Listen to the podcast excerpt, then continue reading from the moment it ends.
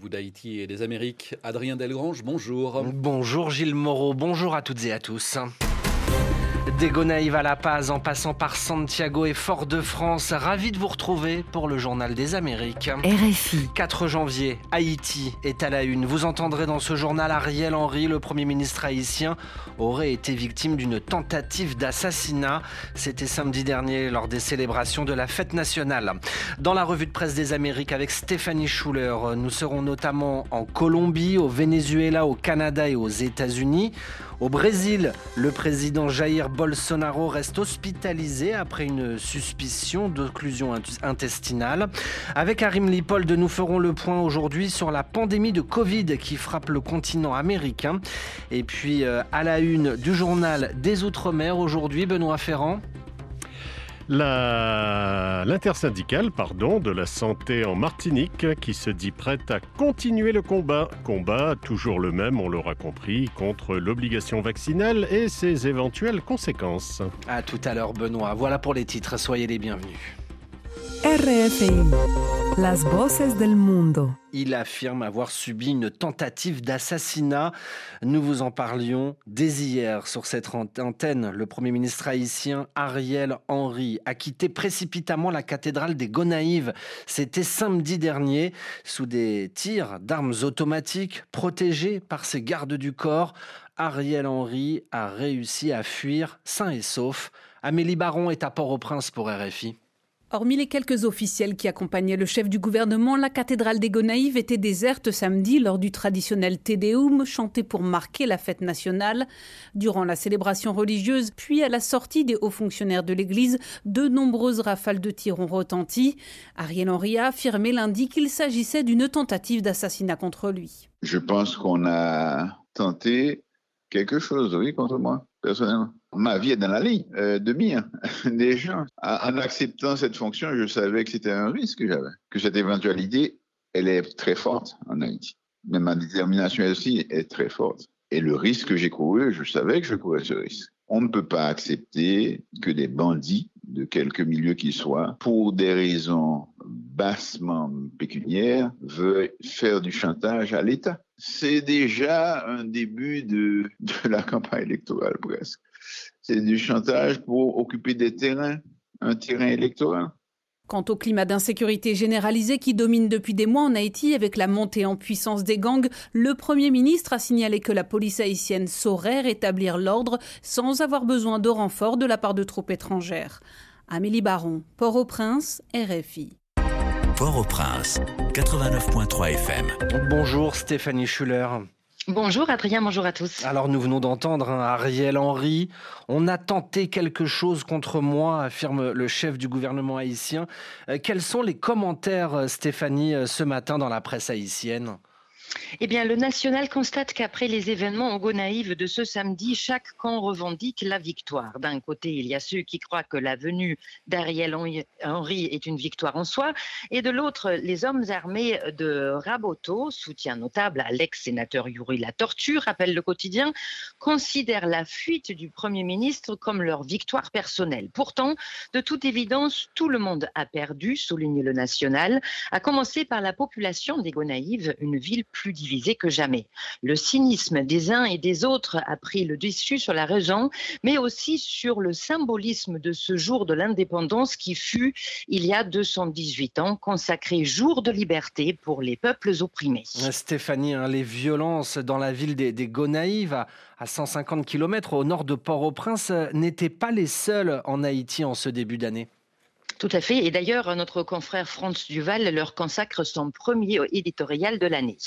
La violence est le moteur et le frein de tout, écrit le rédacteur en chef du journal Le Nouveliste, qui énumère pour ces derniers jours des morts dans des affrontements entre gangs armés à Port-au-Prince et ses environs, mais aussi lors d'une mutinerie réprimée dans le sang à la prison civile de la Croix des Bouquets, ainsi qu'un policier tué à la boule. Et le Nouveliste de conclure, en 2022, la violence ouvre l'année, c'est mauvais signe, d'autant que ni les autorités, ni les forces de l'ordre, ni les oppositions, ni les sociétés civiles ne semblent s'en inquiéter au point de rechercher de vraies solutions. RFI à, Bogota où il est 8h14, direction la, Colombie avec vous Stéphanie Schuller dans votre revue de presse où des affrontements entre l'ENL, la dernière guérilla encore active dans le pays, et puis euh, les dissidents de l'ex-guérilla des FARC ont fait ces derniers jours au moins 23 morts. Oui, en ce début d'année, euh, les habitants de plusieurs municipalités rurales dans le département de l'Arauca ont été plongés dans la terreur, écrit El Tiempo ce matin. Depuis les premières heures de dimanche jusqu'à lundi, de violents affrontements ont eu lieu entre les dissidents des FARC et les guerrilleros de l'ELN qui se livrent une âpre bataille pour le contrôle des routes du trafic de drogue entre la Colombie et le Venezuela. Le journal El Colombiano parle ce matin d'une nouvelle guerre dans l'Arauca. Euh, selon El Espectador, les affrontements ont fait de nombreuses victimes parmi la population civile. Dans les colonnes du journal, le ministre colombien de la Défense, Diego Molano, affirme que les violences ont commencé dans la municipalité de la Victoria, dans l'état d'Apure, au Venezuela. Toujours selon El Espectador, cinq ressortissants vénézuéliens se comptent d'ailleurs parmi les morts. Et à noter hein, que le président colombien a encore une fois pointé du doigt le gouvernement vénézuélien du président socialiste Nicolas Maduro. Oui, tout à fait. Selon Ivan Duque, cité par Semana, les affrontements entre l'ELN et les dissidents des FARC sont le résultat de la frontière poreuse de 2200 km entre les deux pays et du fait que le régime chaviste permette aux groupes armés illégaux de s'implanter sur le sol vénézuélien. Ce n'est pas la première fois, euh, Adrien, qu'Ivan Duque accuse son homologue vénézuélien de la sorte, des accusations régulièrement rejetées par le gouvernement de Caracas. Dans l'actualité chilienne à présent, l'Assemblée constituante choisit à partir d'aujourd'hui sa nouvelle présidence. Objectif proposer dès juillet un texte pour remplacer la constitution héritée de la dictature du général Pinochet. Et c'était prévu, euh, la présidente Elisa Loncon du peuple autochtone mapuche et les différents vice-présidents vont redevenir de simples constituants. Leurs successeurs seront élus aujourd'hui et demain. Justine Fontaine nous appelle de Santiago. Pas moins de six élus ont annoncé publiquement leur candidature à la présidence de l'Assemblée constituante, mais à quelques heures du vote, difficile d'affirmer qui dirigera les débats jusqu'en juillet. Plusieurs postes sont à pourvoir. D'abord ce mardi, euh, la présidence, donc, est la vice-présidence. Une femme devrait encore une fois être élue à la tête de la constituante. Parmi les favorites, on trouve Christina Dorador, une scientifique du nord du pays, et Patricia Politzer, une ancienne journaliste. Ensuite, mercredi, ce sera au tour des sept vice-présidences adjointes. Deux sont réservées aux peuples autochtones et la parité homme-femme doit être respectée. L'élection a lieu dans une ambiance plutôt optimiste car le nouveau président de gauche, Gabriel Boric, soutient ouvertement la constituante, contrairement au candidat d'extrême droite à qui il était opposé au second tour en décembre. Les premiers articles de la future constitution pourraient être adoptés dès le mois prochain et le Chili se dirigera probablement vers un texte plus proche de la social-démocratie. Il s'éloignerait ainsi du modèle néolibéral hérité de la dictature du général Pinochet. Justine Fontaine, Santiago, RFI. Et à noter que la nouvelle constitution chilienne devrait être soumise à référendum en septembre prochain. Ouvrons à présent une page Covid dans la suite de votre revue de presse des Amériques Stéphanie Schuller aux États-Unis. Tout d'abord, le Pentagone ne pourra pas punir les militaires américains qui refusent, qui refusent de se faire vacciner contre le Covid pour des raisons religieuses. Oui, un juge fédéral du Texas a accordé une injonction préliminaire qui interdit au département américain de la défense de prendre toute mesure défavorable à l'encontre de 35 soldats de la marine qui ont refusé de se faire vacciner, rapporte le New York Times. Ces 35 militaires, dont des membres de la force spéciale des Navy SEALs, avaient intenté une action en justice contre le Pentagone qui avait donné l'ordre à toutes les troupes en service actif de recevoir le vaccin. Un ordre qui, selon ces soldats, viole leur liberté religieuse. De son côté, le Washington Post détaille ce matin l'argumentaire des militaires. Ils font valoir leur conviction chrétiennes selon lesquelles ils ne doivent accepter un vaccin développé à partir de cellules souches qui proviennent d'embryons avortés, explique le journal.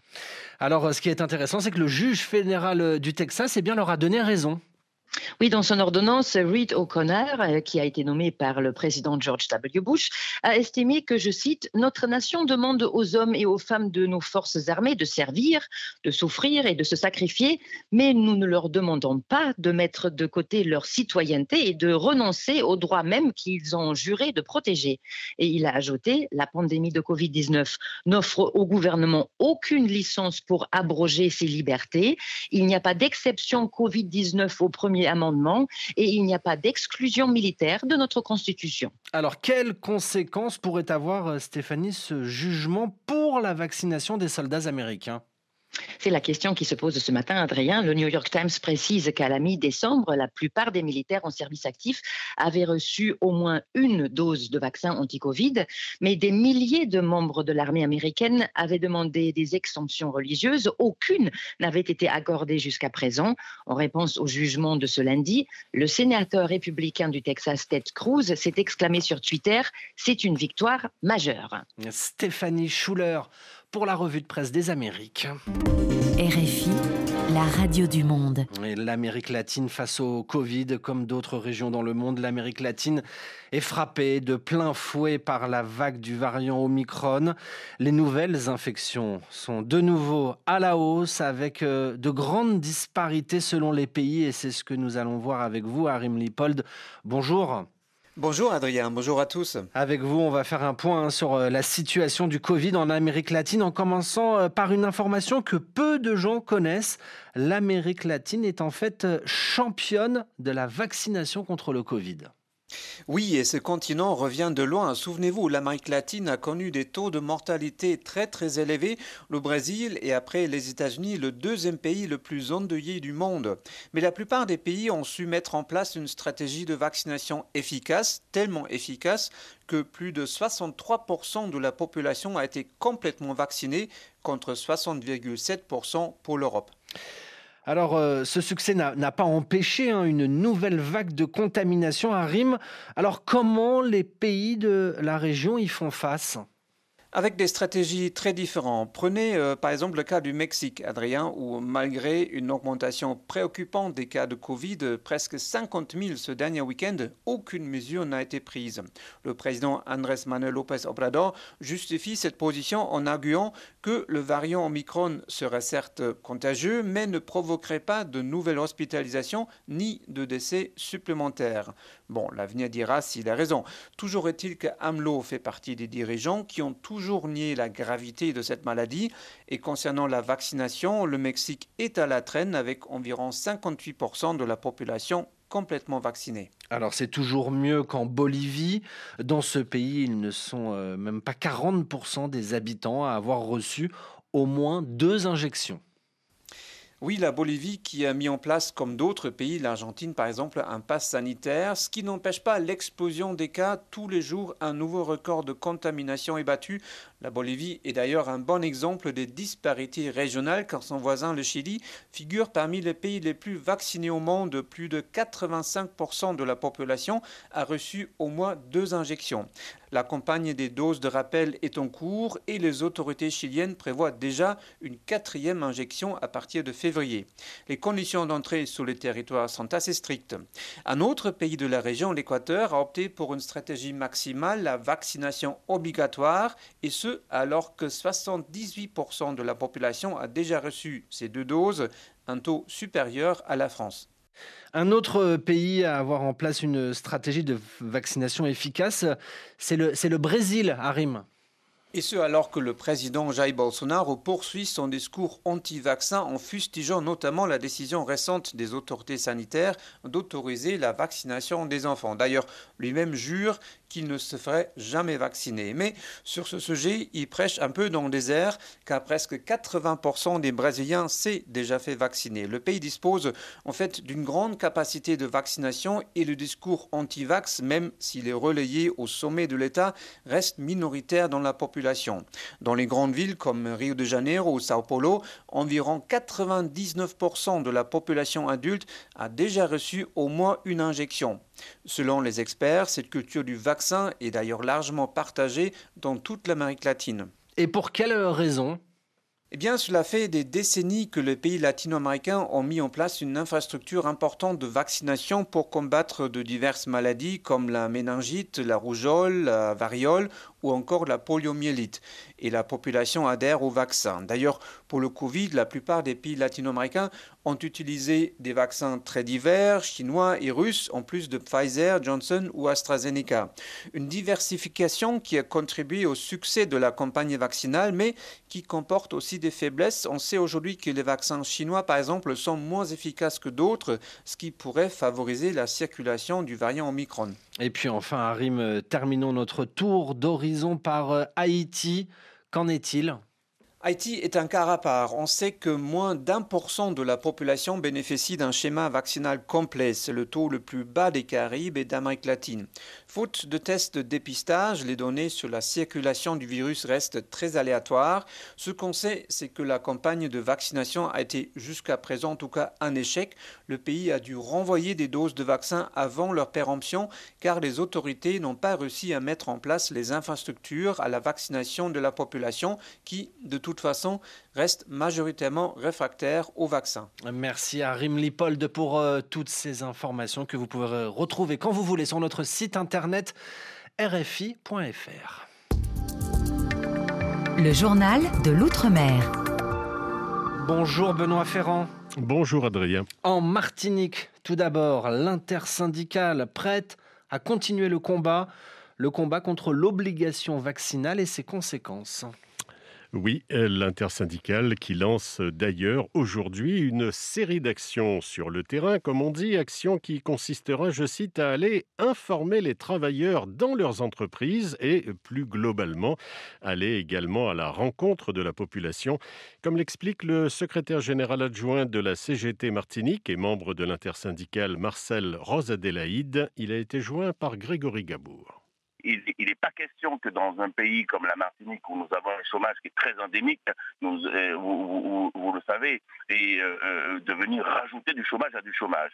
Nous ne pouvons pas, parce que nous nous appelons syndicats, rester uniquement dans nos hôpitaux et, encore aux alentours, nous allons directement montrer à la population que nous sommes là avec eux et que ça les intéresse ce qui va se passer. Parce que lorsque nous suspendons une personne à l'hôpital, eh bien, dans une maison, eh bien, c'est 5-6 personnes qui ne vont pas manger et qui vont aller vers la précarité. L'appareil de l'État euh, avait signé un accord de méthodologie avec nous, un accord tripartite avec la CTM, et euh, ils n'ont pas tenu leur engagement. Jusqu'à aujourd'hui, rien n'est abouti. Et nous allons réengager de toutes les manières les, euh, les, les, hostilités avec eux. Nous allons réengager le travail avec eux parce qu'il il va falloir qu'ils se mettent devant leurs responsabilités. Rappelons que depuis le 1er janvier au matin, les personnels non vaccinés peuvent, en principe en tout cas, être suspendus. Direction la Guadeloupe maintenant avec un tout autre sujet, une première en France, mais une première qui ne plaît pas vraiment aux clubs de plongée locaux. Le Parc national de la Guadeloupe a pris un arrêté qui interdit la prise de vue subaquatique dans les réserves marines. Dans ces sanctuaires, et dans ces sanctuaires seulement, les plongeurs photographes devront donc désormais laisser l'appareil au vestiaire, comme l'explique la porte-parole du parc, Maïté Najan, au micro de Ronan Poney. En fait, on s'est aperçu que souvent le, plongeur qui est euh, concentré sur l'objectif de la photo va euh, moins bien se stabiliser, donc il va plus souvent toucher le fond, donc remettre en suspension euh, du sable, des sédiments qui vont étouffer le corail, qui va sinon s'accrocher au corail pour essayer d'avoir la photo la plus nette possible. Et tout ça, ce sont des pratiques qui nuisent à la faune et c'est d'autant plus important dans, nos écosystèmes qui sont des écosystèmes coralliens. On invite les clubs de plongée à amener les personnes qui, qui ont envie envie de faire des photos aux bordures de cœur de parc, en aire maritime adjacente. Et ça sera un bénéfice pour le sanctuaire qui est le cœur de parc. Ça sera aussi un bénéfice pour les clubs qui pourront euh, avoir une activité qui soit différente hors euh, parc. Bon après-midi, Adrien. À demain. Merci beaucoup, Benoît Ferrand, pour toutes ces informations ultramarines. Et à demain sur Radio France Internationale. Ainsi se referme ce journal d'Haïti et des Amériques, réalisé aujourd'hui par Yann Bourdelas. Merci à lui. Rédaction en chef Mouna Elbana, Sylvie Noël. Et demain, derrière ce micro, pour de nouvelles informations en provenance du continent américain, vous retrouverez Michael Ponge. Excellente journée à toutes et à tous sur RFI. Témoin d'actu.